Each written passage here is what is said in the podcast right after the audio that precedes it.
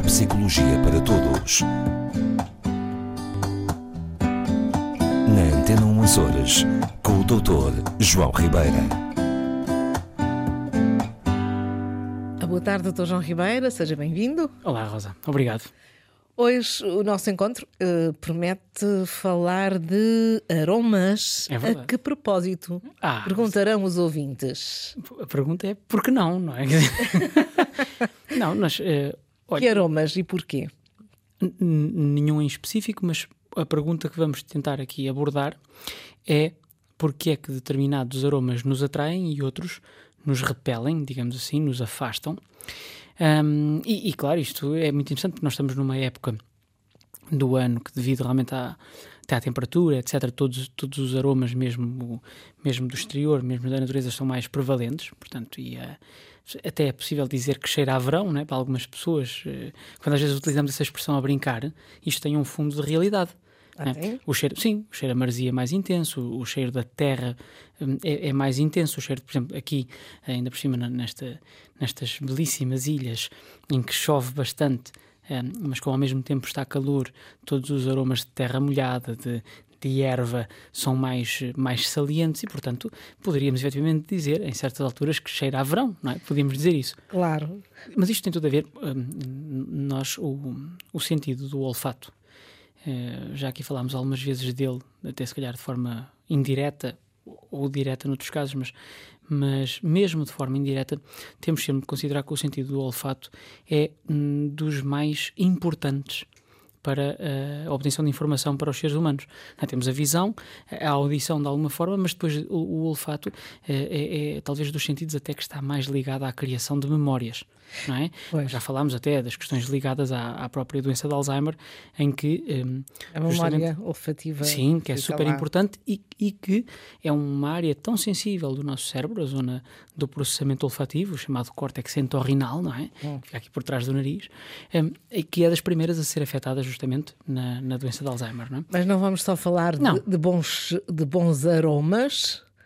Portanto, neste contexto pode haver maus cheiros. E há, e há, não é? E a questão é mesmo esta: como é que, como e porquê é que o nosso cérebro separa determinados compostos aromáticos, porque é disso que se trata. Um parênteses: os cheiros não existem no ar e nós cheiramos os cheiros. Não, isto não é assim. Não? Não? é? Não.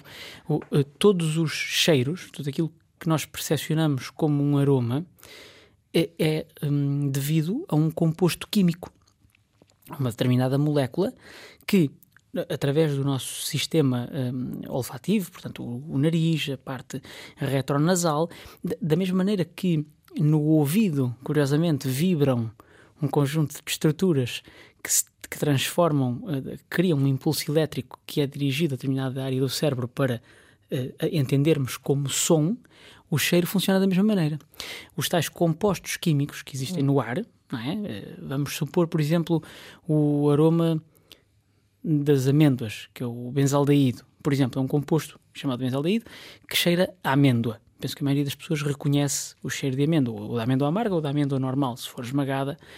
Mas nem toda a gente gosta desse. desse. Sim, mas é é daqueles, é daqueles cheiros que é tipicamente bem aceite. Claro que há sempre exceções, não é? Mas estava eu a tentar explicar este mecanismo que é este tipo, este, este composto é, é- é absorvido, vamos dizer assim, pelo nosso, pela nossa zona retronasal, que por sua vez tem um conjunto de estruturas que transformam este sinal químico num sinal elétrico que é enviado para a tal zona eh, entorrinal para percepcionarmos como determinado cheiro. Há, há pessoas que têm anósmia ou disósmia, que é uma alteração do olfato, ou não sentem cheiro, ponto final, né, com vantagens e desvantagens, aqui já falámos disso aqui há tempos. E, e a disósmia, que é pessoas que não percepcionam o- os odores ou os cheiros da mesma maneira que os outros. Vamos supor que se pusermos um, um pouco de cacau em pó entre um grupo de 100 pessoas, é? vai haver um grupo restrito, quiçá, que não reconheça aquele cheiro como sendo do cacau, porque tem uma alteração do sistema olfativo, não é? Mas a maioria reconhece como cacau e a grande maioria reconhece como um cheiro agradável.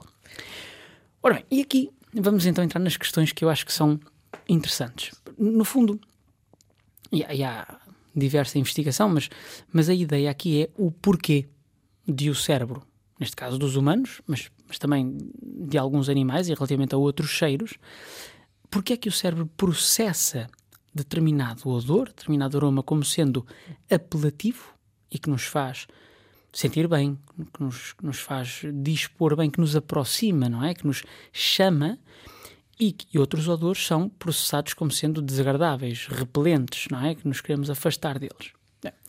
E isto é muito interessante. Isto é que é uma questão, porque, por exemplo, se formos comparar, uma mosca gosta, aparentemente, gosta de estar em cima de dejetos.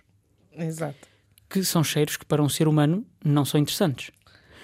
Um gafanhoto, por exemplo, eu há bocadinho falei do aroma da amêndoa, aparentemente não gosta do composto associado à amêndoa nem aos citrinos, que para nós são normalmente cheiros muito agradáveis. E isto, porquê é que isso acontece? Porquê é que isto acontece? Porque os diversos sistemas nervosos dos das diversas espécies eh, animais foram evoluindo para selecionar de alguma forma para se ativarem positivamente ou negativamente relativamente a compostos que são potencialmente nocivos para essa mesma espécie ou não. Não é? Hum, vamos pôr a coisa noutros termos. Habitualmente, a enorme maioria dos humanos, se cheirar algo como canela, mel e canela, por hipótese, à partida percepciona como um aroma agradável, normalmente associado a conforto, um, a calor, a um ambiente estável, seguro. Não é? é um paladar agradável. Um paladar agradável para a Ai, maioria das pessoas, mais uma vez. É? Existem sempre exceções. Porque nós fomos evolutivamente aprendendo, isto leva a uma questão super interessante, que eu, ver se eu não me esqueço de falar. Nós fomos evolutivamente associando aquele composto aromático a uma recompensa, neste caso positiva, não é? Pronto. Se nos cheirar, por exemplo, será aqui um cheiro desagradável? Peixes, por exemplo. Não? Depende. O peixe, depois, se for, num, por exemplo, numa fábrica de peixe em que é demasiado intenso, não é? Sim.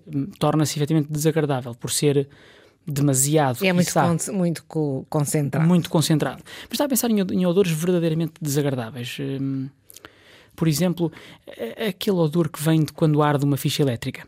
Sim. Sim, que é um, queimado, um, um, um queimado sim, um cheiro acre, um, um, queimado muito intenso. forte, intenso que nos afasta e nos repele. Porque, efetivamente, o que é libertado ali são compostos muito perniciosos, hum. não é? Compostos potencialmente nocivos para a nossa saúde, mesmo, mesmo até respirados, não é? E mais, e associamos a uma situação uh, perigosa, não é? Que, certo. É, que é um fogo. E, e isto leva-me aqui a uma... Cá está, uma questão que, que ainda aqui há tempos falando com, com uma colega a propósito de um assunto totalmente diferente, falávamos daquilo que é potencialmente a memória genética. E este é um tema fascinante, porque a verdade é que nós nascemos, não é? Bebés. E por mais que podemos, possamos desenvolver habituação a determinados cheiros hum, e não os percepcionar como desagradáveis por mera habituação, é? Se eu, porventura, viver ao lado de uma lixeira hum, durante os primeiros anos de vida, eu não vou percepcionar aquele cheiro, ele não vai ser tão saliente para mim quanto será para uma pessoa que venha do, de um outro ambiente. Não. Mas a verdade é que os seres humanos, desde logo, desde muito cedo, mostram clara preferência por determinados aromas em detrimento de outros. Sim, e não será por acaso que, que os bebés conhecem o cheiro da própria mãe? Isso, no início Isso é um outro assunto, não é? É uma associação que fazem. Certo. Não é? Tem o, o cheiro da mãe, tal, tal como a mãe aprende o, o cheiro do seu bebê. Isto é um, um, um, meio até de vinculação e de ligação ao, ao, vamos chamar assim, ao ser humano principal daquele momento da minha vida, não é? Sim. Digamos que a mãe é o ser humano principal para a enorme maioria dos bebés, tal como o bebê também costuma ser o ser humano principal, pelo menos durante ali uns tempos, para aquela mãe, não é? E, e sim, e ilicita verdadeiro prazer, já falámos disso várias vezes. Cheirar o, o, nosso bebê é fonte de prazer e faz ativar tudo o que é estruturas límbicas positivas, etc, etc. Cá está, na maioria das pessoas saudáveis, vamos dizer assim. Certo. Mas a questão é porquê? Porquê, não é? Porque é que é um bebê, se eu lhe der a cheirar, se calhar um cheiro tipo querosene, ele não vai gostar. É um cheiro aversivo e vai se manifestar, nunca, não é? E se eu lhe der a cheirar algo tipo que cheira banana, por exemplo, se calhar à partida vai ser processado como agradável. E, e isto coloca-nos uma questão importantíssima, que é de, de, de mesmo de evolução.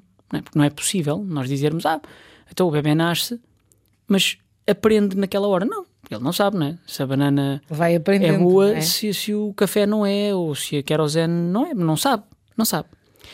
O nosso sistema nervoso está de alguma forma pré-programado pela própria evolução, repito, e aqui entra a tal questão da memória genética, que é super interessante, que é, à medida que as espécies vão evoluindo, isto acontece no ser humano, eu estava a dar o exemplo dos gafanhotos, ou das moscas, ou outros seres vivos que tenham preferências olfativas diferentes das nossas, hum, é porque cada, cada sistema nervoso se vai diferenciando e vai evoluindo ao longo do tempo para, com as tais associações e com a experiência contínua, vai associando determinado composto aromático a um determinado outcome, um determinado resultado positivo ou negativo, que nos faz quase inatamente, isto é super interessante, quase inatamente afastar ou aproximar determinado cheiro.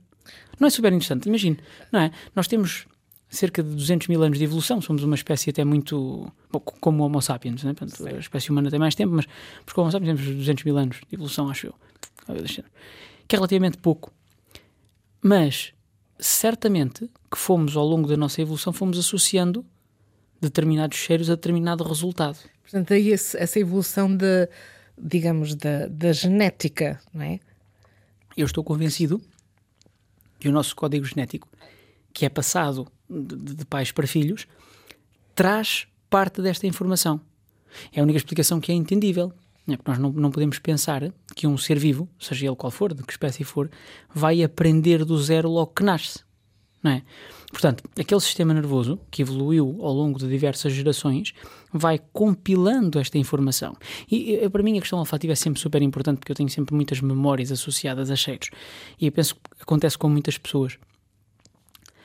E eu, eu acredito, não é uma questão de fé, é mesmo uma questão até científica, porque parece, os dados assim parecem indicar que isto é passado ah, ahm, de pais para filhos. Ah, por exemplo, existem estudos que dizem, já agora para dar um exemplo diferente, mas, mas no, mesmo, no mesmo sentido, que mães, por exemplo, que rejeitam café, por exemplo, durante, durante a gravidez, têm filhos que, e que normalmente gostam de café, têm filhos que tendem a, a depois a não gostar de café durante uns tempos. Também não gostar. Claro, porque o impulso que é passado, digamos, através de todas as comunicações que a mãe tem com o bebê quando está no útero, são de repulsa relativa ao café, por causa das alterações hormonais que a mãe tem. A mãe até gostava de café, mas deixa de gostar. A criança não quer dizer que depois não evolua e não aprenda que, que até o café é interessante e tal, mas inicialmente vai manifestar mais repulsa do que, por exemplo, o, o bebê de uma mãe que adora café. É curioso por estar a falar eh, neste assunto, nunca pensei nele, mas agora veio à memória que hum, do meu primeiro filho eh, eu detestei e rejeitei coisas verdes, tudo que era legumes Sim. verdes. Sim, que têm os seus compostos aromáticos muito próprios. né? Tudo o que é herbáceo tem compostos muito próprios. Curiosamente, ele não gosta de verde, a não ser de caldo verde, mas não gosta de alface, de outras, nem de, ervilhas, nem de, de feijões, nada disso. Tudo que é seja verde. É engraçado. Claro que é. Não, e, e tem sentido. Repare, o, o sistema nervoso central do, do seu filho estava a ser formado é? com base num código genético que lhe foi passado, achamos nós, 50% por si, 50% pelo seu marido, mas durante o desenvolvimento, o neurodesenvolvimento, sobretudo inicial daquele embrião, depois do feto e depois do, do bebê, digamos assim, não é? A informação que ele recebe é a sua, das suas preferências, dos seus gostos, das suas, do- dos seus prazeres e desprazeres. Portanto, faz todo sentido o que está a dizer. Eu agora estou a achar interessante porque eu dizia, mas eh, tenho dois filhos, o outro adora tudo o que é verde. Tudo o que é verde, tudo o que é, é bom. eh, portanto, ele foge de, de carnes, de coisas assim Engraçado. do género. Pois. E ele adora, enquanto que o irmão não. Está a ver? E, e Mas houve essa- nessa segunda houve- gravidez houve eu não diferença. tive esse problema. Pois, cá mas está. no primeiro eu tive. Pronto, houve essa diferença na gravidez. Pronto, tem todo o sentido.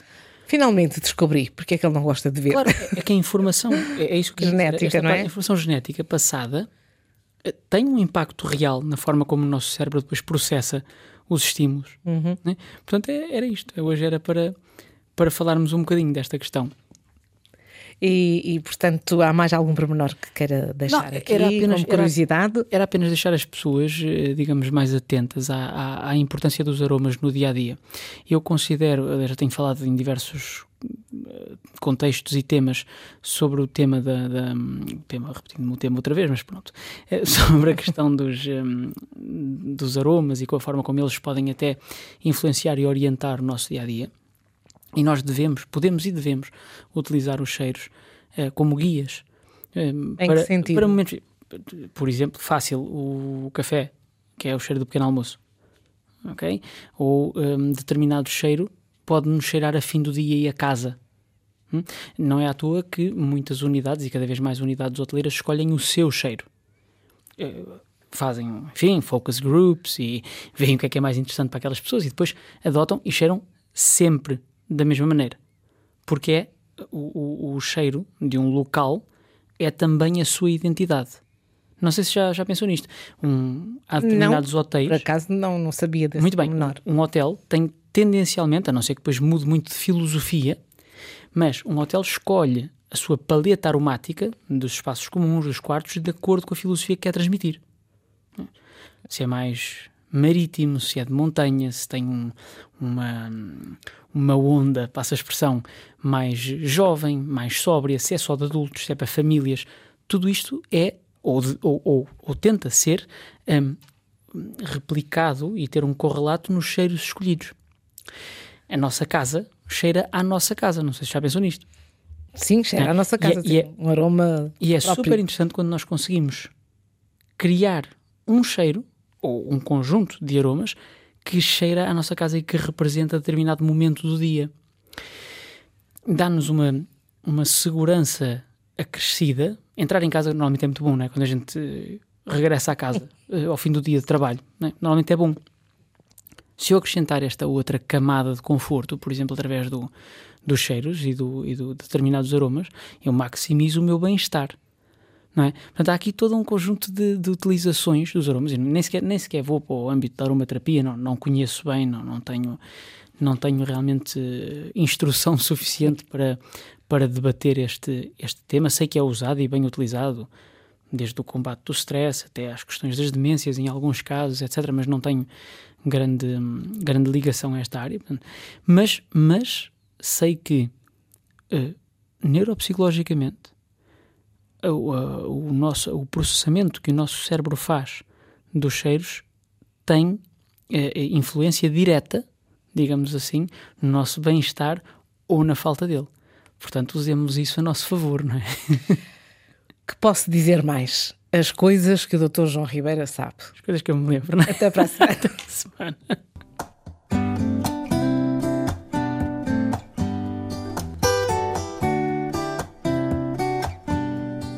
Neuropsicologia para todos.